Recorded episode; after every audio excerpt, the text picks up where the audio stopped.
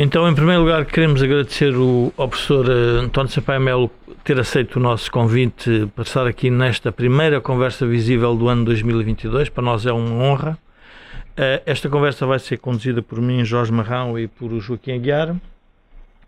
E para que as pessoas tenham uma, enfim, uma, uma, uma noção de quem é que é o professor Sampaio Melo, sebejamente conhecido em alguns meios empresariais, nos meios académicos em Portugal, mas eu de forma muito breve diria que o professor Sampaio Melo neste momento é professor de finanças em Wisconsin e no MIT, foi professor na London Business School e na Imperial College of London e sócio de várias sociedades gestoras de fundos de investimento que eu dispenso de, eh, de, de enumerar. Eh, como fazemos sempre nestas conversas visíveis, a primeira pergunta é feita pelo meu distinto amigo Joaquim Aguiar. Ora bom, aproveitando o facto do professor Sampaio Melo ter vindo dos Estados Unidos uh, é a oportunidade para lhe colocar a pergunta-chave para o mundo futuro, que é o que é que está a acontecer na política americana com uma polarização inédita entre os diversos partidos e as diversas etnias que nos colocam a todos o problema de saber como coordenar políticas para responder às consequências da pandemia quando os próprios Estados Unidos são incapazes de se coordenar a si próprios internamente. Muito obrigado, é um prazer estar aqui. Realmente, os Estados Unidos, desde há 12 anos atrás, têm vivido uh, uma situação em que a sociedade e os meios políticos estão muito divididos. Uh, a própria eleição do, de Donald Trump é um resultado dessa divisão. Uh, Devem-se recordar que o Partido Republicano tinha 17 candidatos e o Trump, o mais diferente de toda a tradição republicana do partido, foi o que foi eleito. Uh, em parte, eu penso que os Estados Unidos têm vindo a acumular problemas, uh, designadamente o da desigualdade, uh, de classe média não ter tido as oportunidades nem a capacidade de criar riqueza de, de, das, de, das camadas que enriqueceram, essas que enriqueceram sobretudo pelas grandes alterações tecnológicas que estão a passar no mundo inteiro e também pela internacionalização da economia. Uh, realmente, se olharem para os índices de, da Bolsa de Valores dos Estados Unidos, as maiores empresas hoje não têm nada a ver com as empresas há 30 anos atrás, são completamente diferentes. Portanto, houve uma mudança económica muito grande e essa mudança económica teve efeitos na sociedade. Um, houve, depois houve a grande crise. Na grande crise, uh, as grandes crises levam sempre a rupturas e a feridas. E essas feridas não foram bem sanadas pelo presidente Obama, designadamente na parte em que deveria ter havido alguma punição para os que acabaram por provocar a crise designadamente nos, os, os, o sistema financeiro. O sistema financeiro foi salvo, era necessário ser salvo, mas o que a grande maioria da população percebeu foi que aqueles que causaram os danos acabaram por não ser punidos. Como no século XX, Uh, no princípio do século XX, uh, quando houve a, a grande crise, uh, depois criaram-se movimentos radicais Uh, e, e, e o, o, o, movimento radical uh, nos Estados Unidos, sobretudo os mais novens, que é o do 1%, acabou tomar, por, por tomar de certa maneira, maneira conta e acantonar-se no Partido Democrata. Portanto, há aqui divisões dentro do Partido Democrata. Uh, aliás, na própria nomeação do Biden, verifica-se que é o candidato mais moderado, porque abriga desde socialistas como o Bernie Sanders à Elizabeth Warren, uh, até a mais conservadores como a Kamala, como a Buttigieg. Uh, no entanto, há divisões dentro do Partido Democrata, há divisões dentro do Partido Republicano. Os moderados desapareceram do sistema, no, sobretudo no Partido Republicano. E ao extremarem-se as posições dentro do Partido Republicano, que nada tem a ver com o Partido Republicano tradicional, conservador, em que basicamente queria um Estado relativamente pequeno, ordenado e que fosse eficaz e que protegesse os mercados e aberto ao mundo, o Trump tem uma mensagem completamente diferente. E tem uma, uma mensagem de proteger os interesses dos, de uma determinada classe dos Estados Unidos, falando para a população, dizendo que estava interessada em proteger os interesses dos americanos em geral. Não esteve, nunca esteve.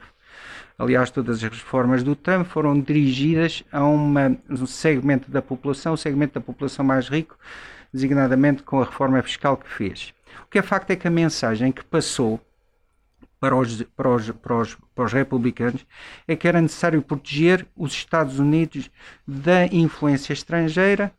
Uh, uh, por isso vem o movimento do American, uh, American, American First, um, e isso extrema as posições do Partido Republicano que não admitem negociar sequer com o Partido Democrata.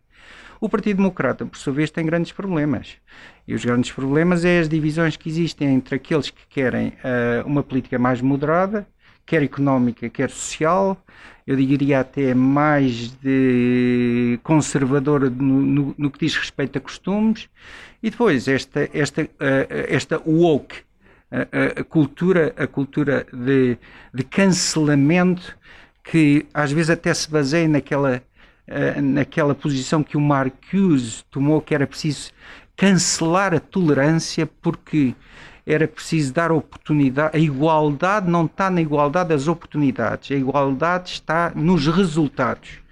Ora, o Partido Democrata sempre se bateu por igualdade de oportunidades.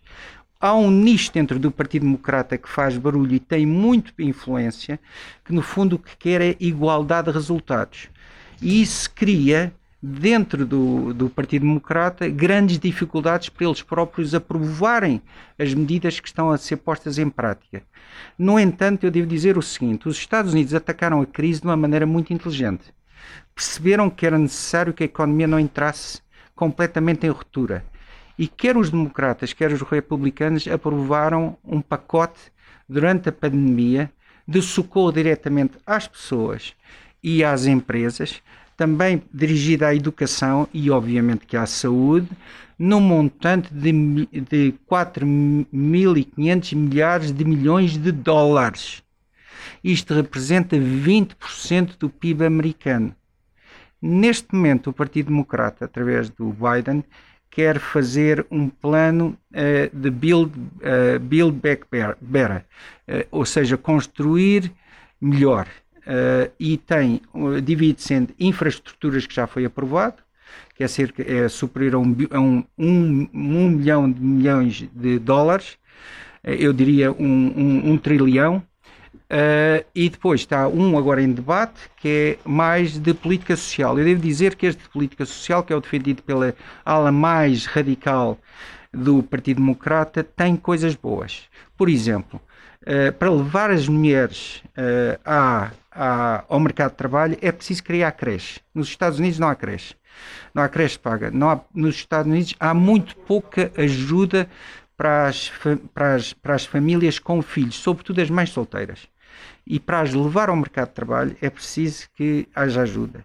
É preciso também que se melhore o sistema de ensino. É preciso também que se melhore uh, uh, um, o, o, controle sobre as alterações climáticas. E aí os, os, Estados Unidos estão a fazer, tomar medidas que são, por exemplo, o seguinte.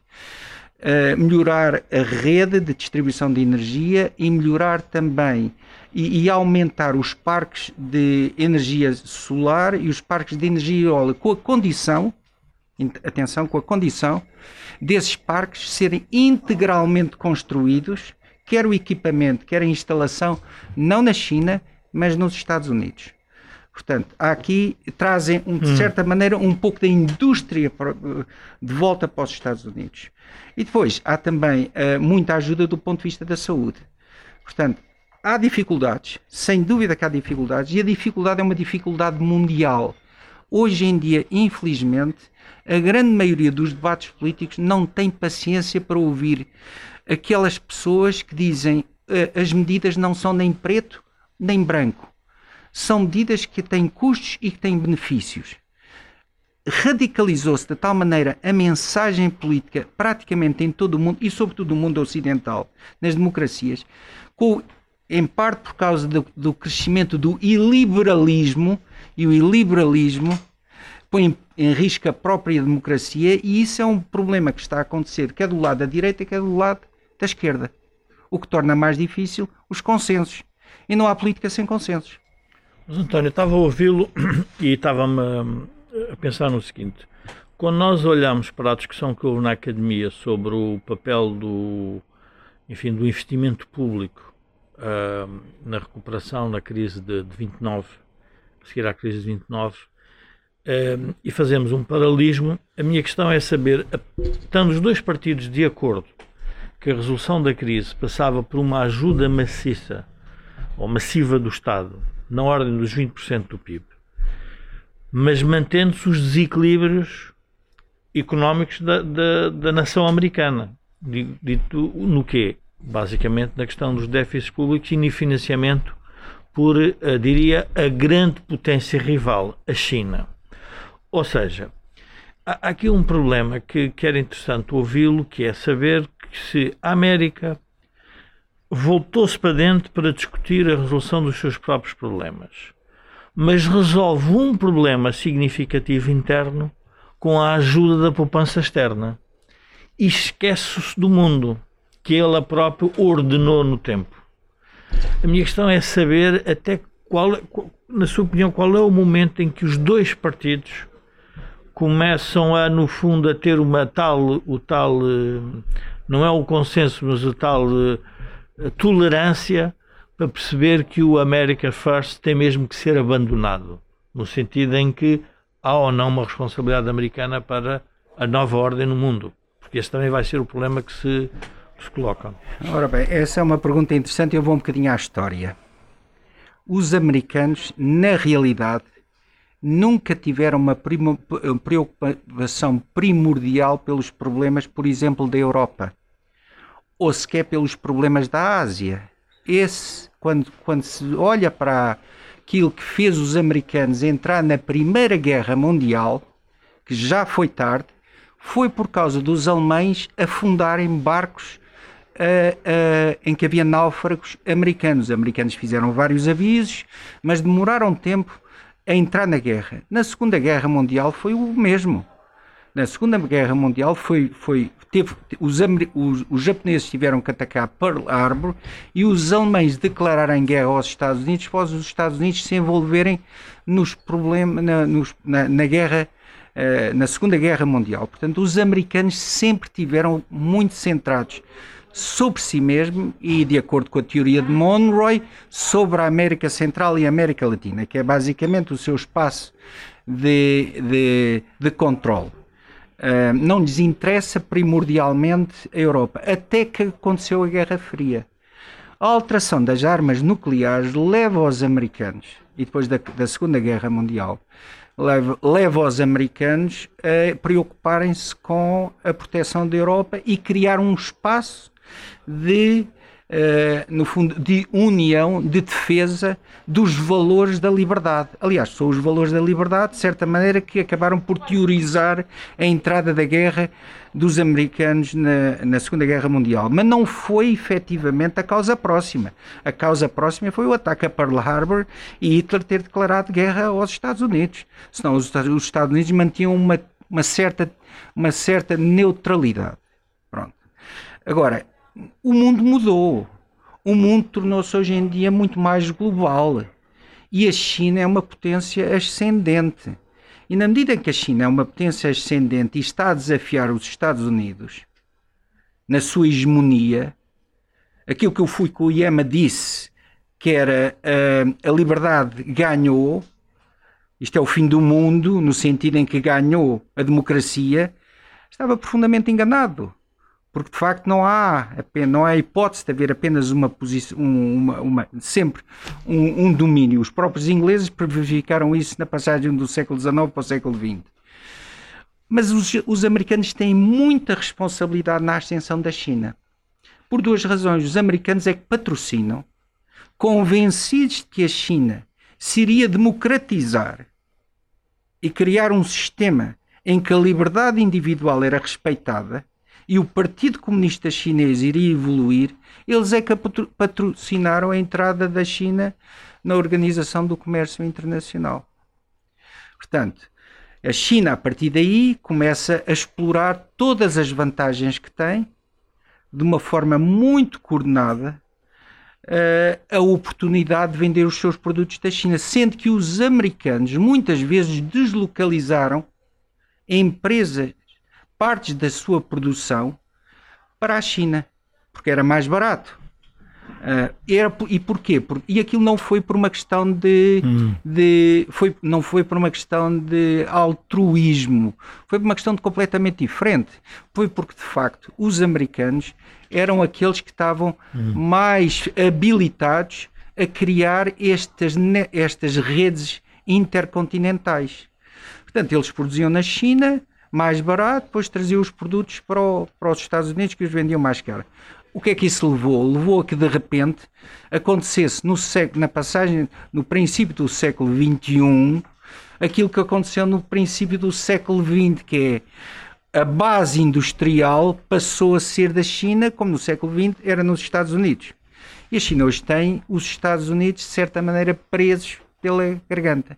Daí que a grande preocupação dos Estados Unidos hoje em dia está no Pacífico. E é por isso é que quer o Trump, quer o Biden dizem aos europeus, uhum. meus amigos, nós fazemos parte de uma aliança, mas a nossa grande preocupação está no Pacífico, porque aí o, uh, o, o desafio vem de lá. O centro do poder está-se a deslocar para lá. E a pergunta que eu faço é: como é que os europeus estão a reagir? Os europeus não estão a reagir bem.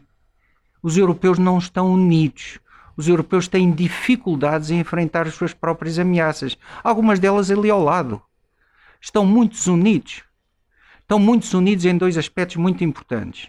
Um é a ameaça de, da Rússia, porque a Alemanha tem interesses, e a Alemanha eu, uh, costumo, dizem que a Alemanha quer ser um país como a Suíça, neutral, não se envolver em guerras e não se, não se armar. Eu tenho uma posição um bocadinho diferente. Eu acho que os alemães olharam para si mesmo e viram ao espelho que não era bom armarem-se. Eles não gostaram do que viram quando olharam para o espelho. E, portanto, e, e, e nas escolas alemães, os alemães conseguiram enfrentar os seus próprios demónios.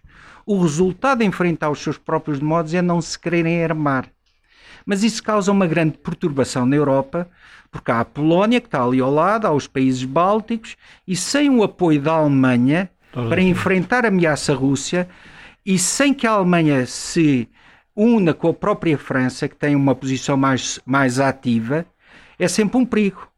É sempre um perigo. Depois, há uma política. A Europa ainda não conseguiu criar um espaço de trabalho comum.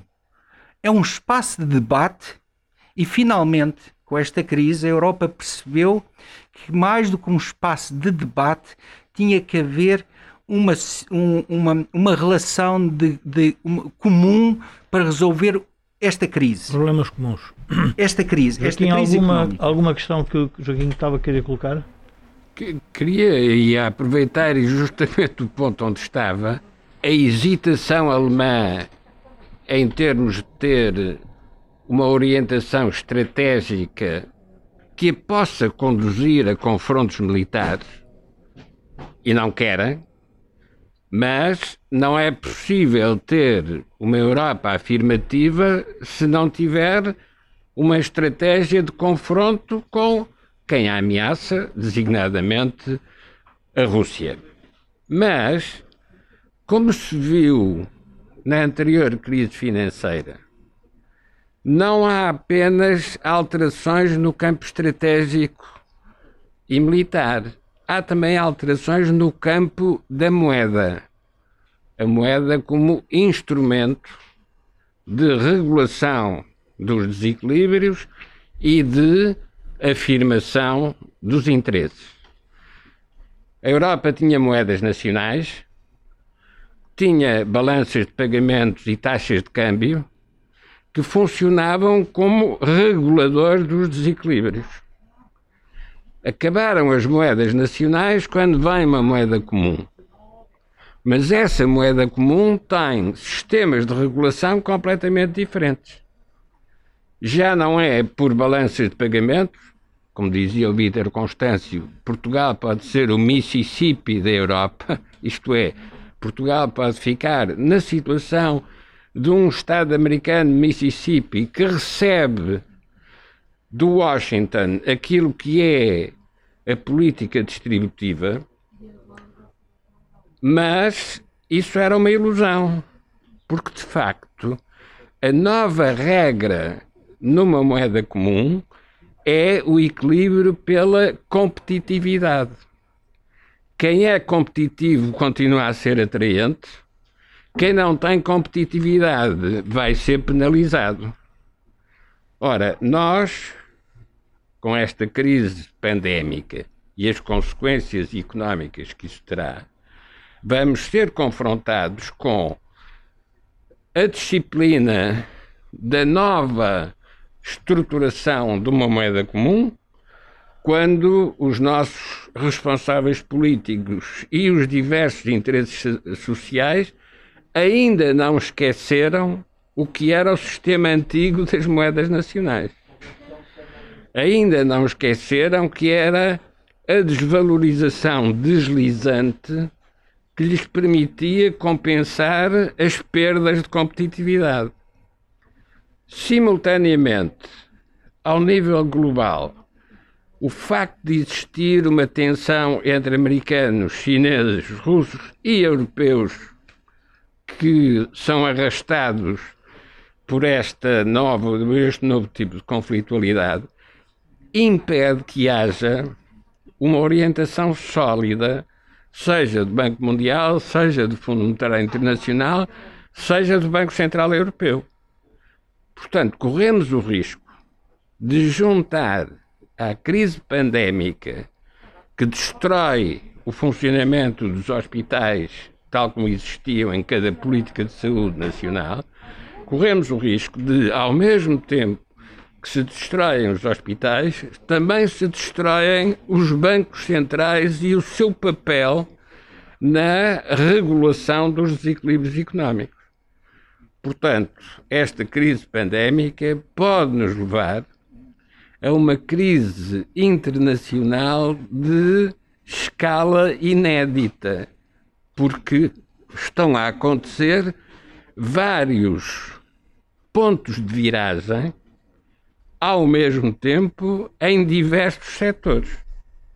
Como é que acha que nós vamos poder voltar a ter uma estrutura de ordem enquanto as avalanches de desordem estão a acontecer em todos os setores? Bem, se eu, se, se eu percebi a, a questão, põe-se uh, uh, especificamente no caso europeu ou no, na ordem económica internacional? Umas estão relacionadas com as outras, porque a Europa também não consegue estabilizar a relação interna se a dinâmica externa continuar a ser de desagregação. Exato. A Europa vai ter que fazer escolhas em termos de como é que se vai colocar no cenário internacional. E neste momento, o grande problema que a Europa tem é que de facto está muito dependente da China. Mais dependente da China do que está dos Estados Unidos. Portanto, e por interesses comerciais e designadamente pela potência uh, principal na Europa, que é a Alemanha, uh, está muito dependente da China. Uh, e por isso, não sei se recordam, o presidente Biden pediu especificamente à, à, à, chanceler Merkel para não assinar um acordo de comércio internacional com a China no princípio de janeiro de 2020, 2021 e ela acelerou sem lhe prestar atenção e sem uh, sequer considerar os interesses comuns com os Estados Unidos. Felizmente, depois isso ficou bloqueado no Parlamento Europeu. Agora, o que o Joaquim está a dizer é um, é um aspecto muito importante para o nosso país. Portugal tem um grande problema de controle dos seus custos e, como moeda única, se a produção em Portugal for sempre mais cara porque não se consegue que os custos do trabalho sejam baratos, e eu não estou a dizer que os salários tenham que ser baixos. Eu estou a dizer que os custos são elevados. Com, com, moeda única, nós vamos perdendo a pouco e pouco o nosso espaço de intervenção e de vendas na Europa e de vendas no mundo. Porque, de facto, com uma taxa de câmbio, uh, com uma moeda única, ou, ou, diga, ou se, mesmo que se tivesse o escudo, se o escudo tivesse uma paridade constante relativamente ao marco, nós estávamos na mesma situação. Portanto, esse é que é o problema. E porque é que de facto, e, e, o que é que se passa na nossa, na nossa, na, na, na, economia? Por isso é que nós não crescemos. O que é que se passa na nossa economia? Eu diria que nós o, o, o grande problema de Portugal é que nós temos, desde há muito tempo, e sobretudo a partir da entrada uh, na moeda única, uma economia, um modelo assente no consumo a crédito. Isso é perigosíssimo. Não se cria valor. mais que os salários. Não se, não se cria valor. Consome-se. O consumo. O, na, Portugal tem uma. A, o, o que o consumo representa no PIB é desproporcional à dimensão da economia. E é tudo a crédito. E, portanto, nós vamos acumulando dívida. E não vamos acumulando dívida, uh, uh, não, vamos a, não temos vindo a acumular dívida só no, há 20 anos atrás. Mesmo agora estamos a acumular dívida. A dívida atual de Portugal são 770 mil milhões de, de euros. E o principal responsável pela, pelo, pelo crescimento dessa dívida, mesmo desde 2015, não são os particulares que têm que comprar as suas casas, não são as empresas, é o Estado. Se olhar para 2015, princípio de 2015 até 2020, vai ver que a, a, a, a dívida, a dívida total da economia no Estado cresceu 18%. Sabe quanto é que cresceu nos particulares? 1%. Sabe quanto é que cresceu nas empresas? 3%.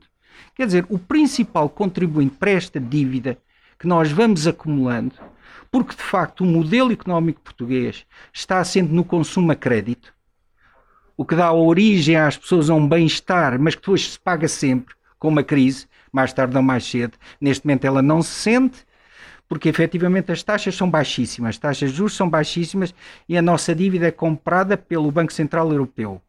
Mas no momento em que as taxas subirem a 4,5%, nós entramos outra vez num ciclo vicioso imparável.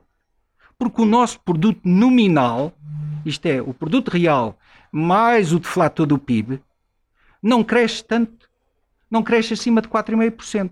Portanto, desde o momento em que a gente tem mais dívida do que o PIB, nós entramos num ciclo vicioso. Isto é o modelo que nós criamos. E depois o que é que nós fizemos? É um modelo que assenta sobretudo em turismo e construção civil.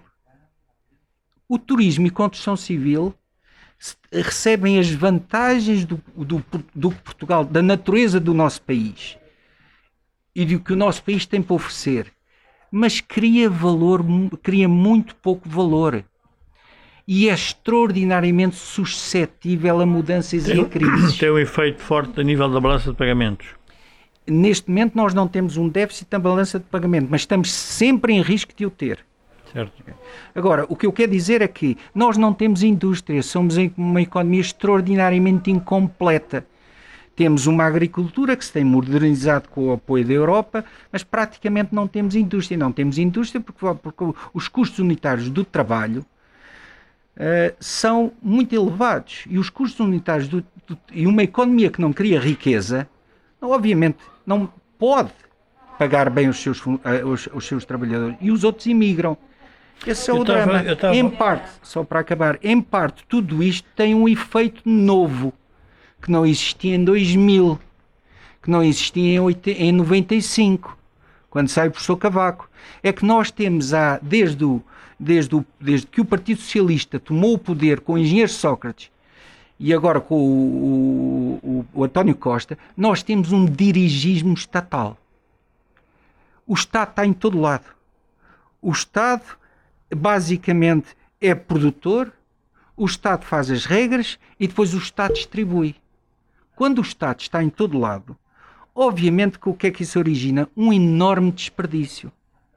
E também é fator de corrupção. um país pobre com um Estado grande é sempre, inevitavelmente, corrupto. corrupto. E depois há o clientelismo e o, o previdencialismo fraudulento. Isto esmaga a economia. E este é o grande problema do nosso país. São estas três componentes: consumo a crédito, que se paga, sempre numa crise, e nós vamos tê-la. O António Costa disse que, de facto, o país cresceu desde, 2000, desde que ele está no poder a uma taxa de 2,7%. Eu fiz as contas, mais ou menos isso. Uma taxa ótima, mas não é sustentável. Não é sustentável. Não é sustentável. É medida de rendimento com base em dívida. Eu estava a ouvir e estava aqui a pensar no seguinte: quando nós olhamos para a intervenção do Estado na economia, não nas políticas sociais, mas na economia, eu recordo-me sempre da ideia do princípio das sociedades socialistas em que queriam fixar por decreto os salários e os preços. O resultado prático da fixação de salários e preços foi a destruição de todo o tecido económico porque tinha pressuposto um planeamento que depois não se concretizava na realidade. Ora, há uma variável em Portugal que é sempre, está sempre fora de controle do Estado. E eu acho que é nessa que o Portugal devia insistir, que é a variável do investimento. Porquê? Porque enquanto se mexe nos salários e nos preços, está-se a mexer na conta do resultado das empresas. Mas a pergunta-chave é: mas quem é que quer investir numa sociedade em que quem controla o valor que a sociedade cria não é o próprio cidadão, mas é o Estado através das suas políticas. Portanto, nós temos aqui um modelo que é por si só uma, eu diria, uma, uma circularidade sem solução, porque uh, a, verdade é que a única coisa realmente que o governo percebe que não consegue controlar é o investimento privado e o público. O público, porque não tem dinheiro porque gasta todo no consumo, no consumo público, nas prestações sociais e nos salários da função pública. E depois o que é que fica? Fica sem capacidade de investir publicamente e os privados, porque não têm confiança no país. E, portanto, nós estamos a entrar num processo que é estranho, que é numa Europa em que temos o maior recurso possível que jamais pensaríamos ter, que é o capital, que é aquilo que o, o Banco Central nos dá e também dão os investidores externos, nós não conseguimos atrair, atrair essa, essa força. Qual, é, qual, é, qual seriam para si as duas ou três grandes ideias de solução para este tipo de problema? Bem, uh, vamos lá ver. Eu concordo inteiramente com o que disse, porque de facto, quando este Estado dirigista, que ainda por cima não tem muitas vezes nem competência, nem dá sentido de continuidade às políticas anteriores, causa uma grande instabilidade para as empresas e portanto são e muitas vezes o que se vê são medidas que são feitas uh, sem estudos, sem dados, são arbitrárias, não se avalia os efeitos, uh, acabam por na, as políticas são mudam-se com abruptamente muitas vezes e, com e, e, e, quer de forma frequente quer de forma súbita e, e, depois há, há aquele, aquele, aquela carga que, que, é do clientelismo que vem atrás. Ora bem, o Estado é realmente, eu na minha opinião, o Estado criou-se uma dualidade nos últimos, no, desde que o Partido Socialista está com o Sócrates e com o António Costa no poder, que é o seguinte: o Estado, para mim, hoje em dia, é o principal obstáculo ao progresso do país, por um lado.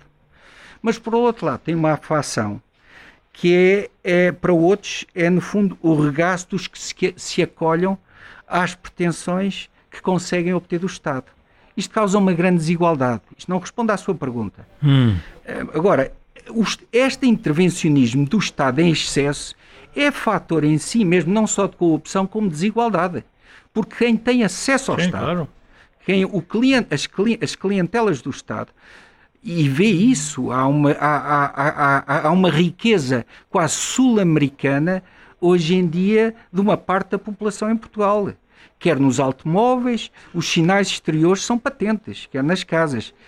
Isso, mas isso cria grande dificuldade justamente a, a, a, que a sociedade se, se veja como um todo. Por um lado há a frustração, por outro lado há a imigração, Agora, no que, no, no que concerne ao investimento, nós temos um problema de investimento dramático. Realmente dramático. Porque o Estado não permite às empresas poupar. E, por outro lado, cria obstáculos sistematicamente às empresas. É difícil licenciamentos. Há regras que são absurdas há regulamentos que são em excesso, há contradições sistemáticas quando os empresários e os particulares se dirigem ao Estado. Eu tenho um amigo estrangeiro que diz é ótimo estar em Portugal desde que a gente não precise nada do Estado. Ora bem, agora ponha-se no papel do empresário. O que é que os empresários fazem? Já perceberam que para sobreviver numa situação destas, em que o peso do Estado é tão importante, tão massificante, têm que basicamente jogar as regras do jogo. E isso retira aos empresários aquela capacidade de independência e de risco. Coisas novas. Hum? Portanto, o próprio sistema vai embalado num envelhecimento de coisas que não mudam. E não há lugar a outras, a outras, a, a, a outras pessoas, a não ser que saiam do país, a que tenham um, as suas empresas se libertem do, e com, com certa liberdade do Estado. O investimento não se faz. Não se faz porque não há poupança interna. Quer dizer, agora, o que, vamos, vamos ver. A Europa tem um programa extraordinário entre 21 e 30. E tem o PRR. Já se viu que o PRR é todo praticamente para o Estado. Muito bem, porque vai fazer aquilo que o Estado não fez. Porque o Estado basicamente o que fez foi gastar em consumos intermédios. Uh, e aumentar muito uh, os, o, o, número de funcionários e pagar melhor aos funcionários. Lá está, este é outro problema da desigualdade. A desigualdade entre os funcionários do Estado e os funcionários do setor privado. Portanto, o próprio Estado é ele fator da desigualdade. Um, o, o Mas tanto fora, tanto fora quando, quando chega a Portugal, o que é que o enfim, o que é que o, o que é que ressalta mais para si como evidente que é uma disfunção da sociedade para o crescimento económico? Quando olha e fala, enfim, a sua experiência americana, que é óbvio que é uma, uma sociedade também endividada no sentido em que usa recursos externos para ela se própria desenvolver, mas desenvolve-se e, e domina tecnologias e domina setores e dominam grandes empresas. Eh, Portugal não é capaz de fazer isso e, portanto, e tendo nós o acesso ao mercado mundial, quer dizer, porque há aqui um, um aspecto relevante, uh, o Joaquim é de uma geração mais, mais antiga um, ehm, e, portanto, ainda, está, ainda, ainda viveu no tempo do orgulhosamente sós e das fronteiras fechadas. Nós, de repente, temos o mundo à nossa frente, temos a Europa.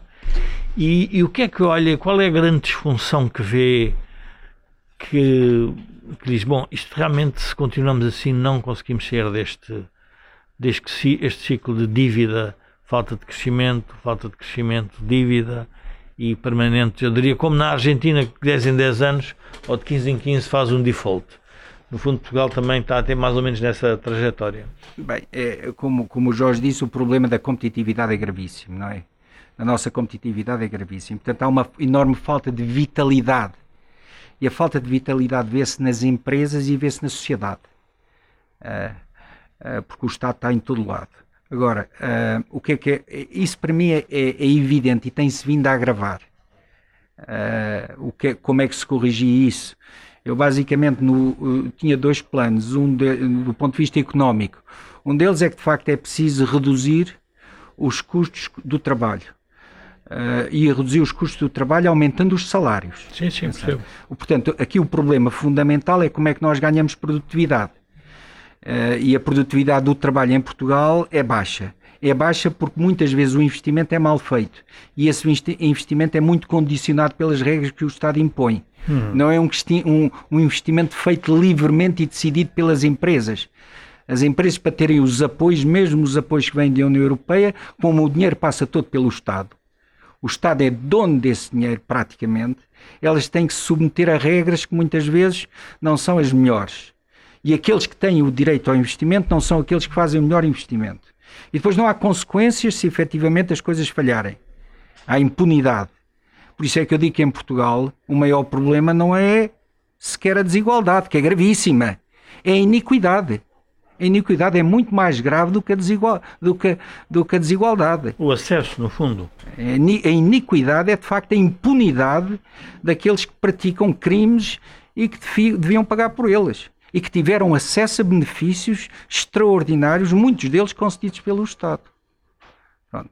Agora, uh, o fator trabalho é preciso reduzir e o fator trabalho está muito condicionado pelos custos que se pagam para além daqueles que se pagam ao trabalhador. Por exemplo, se uma empresa quiser aumentar em 100 euros um trabalhador, teria que pagar logo mais prestações da TSU, a empresa, o próprio trabalhador e depois o trabalhador ia pagar um escalão maior do IRS. O que é que acontece? Está tudo distorcido. Eu não estou a dizer, eu não estou a dizer que, que, é, que, é, que é preciso eu, eu, eu diria que, eu diria que, que o, o, sistema está distorcido. Uh, e uma das formas é realmente rever uh, as contribuições para a segurança social. Aliás, o próprio uh, Dr. Mário Centeno, professor Mário Centeno, às tantas advogou isso. Eu, diria, eu falo-ia de uma, certa, de uma maneira diferente, mas é preciso reduzir os custos do trabalho. E os custos do trabalho também se reduzem se houver investimento feito nas empresas. Claro, óbvio. Mas os investimentos feitos nas empresas muitas vezes não são. Não são não, não, não, as empresas não têm condições de os fazer. Portanto, eu, para mim, o, o problema do, do fator capital era aproveitar todos os programas da União Europeia, sendo que o Estado devia abdicar de ser ele não só a controlar esses investimentos, como a, a ficar com praticamente todos esses investimentos. É preciso, de facto, haver investimentos infraestruturantes, sem dúvida. Uh, alguns deles bastante importantes. Um, agora, uh, tudo o que, é, o, o, o, que é importante é que os investimentos sejam, sobretudo, deslocados para as empresas, com regras. Por outro lado, no fator trabalho, vou-lhe dar-lhe uma ideia. Estágios, é preciso estágios, é preciso formação. Neste momento há 100 mil pessoas a receber formação. Há alguma fiscalização sobre a utilidade, desses cursos de formação? Há algum aferimento independente? Como é que se então melhora as qualificações das pessoas se de facto os cursos nem sequer são bem selecionados ou úteis e nem sequer se afere a qualidade dos resultados. Eu lembro uma história que se passou ano passado no verão que havia dois estagiários numa empresa de eletricidade que estavam a receber do Estado num curso, rapazes novos. Eu lembro que a taxa de desemprego nos mais novos é de 22%, que é inacreditável. Uh, e, no, e, depois, uh, uh, e o que é que eles estavam a ver? Estavam cá embaixo com os telemóveis, enquanto que o eletricista estava a montar uma coisa. Quer dizer, estavam a receber o seu dinheiro, não estavam a aprender nada, mas depois também não, porque não há frição no final. Ora bem, isto é desperdício. É basicamente para dizer que é, os cursos de formação servem para reduzir a taxa de desemprego. Isso é dramático. Portanto, nós temos que melhor, a melhor maneira de aumentar salários é dar melhor formação profissional. A melhor maneira de aumentar salários é as, as empresas criarem valor. E o valor cria-se quando se aumenta, nas, se melhora na escala de produção, o valor acrescentado, e também com melhor investimento. Mas a partir do momento em que o Estado estabelece as regras e distribui, e ele é que decide praticamente tudo, é muito difícil fazer isto. A, a, a provocação que eu, queria fazer era esta. Nós estamos num mês eleitoral eleições antecipadas, portanto, alguma coisa tinha de ser corrigida e por isso se antecipam eleições. Mas quando se analisam os debates que estão a acontecer, uma das evidências que aparece é incompetência e ignorância.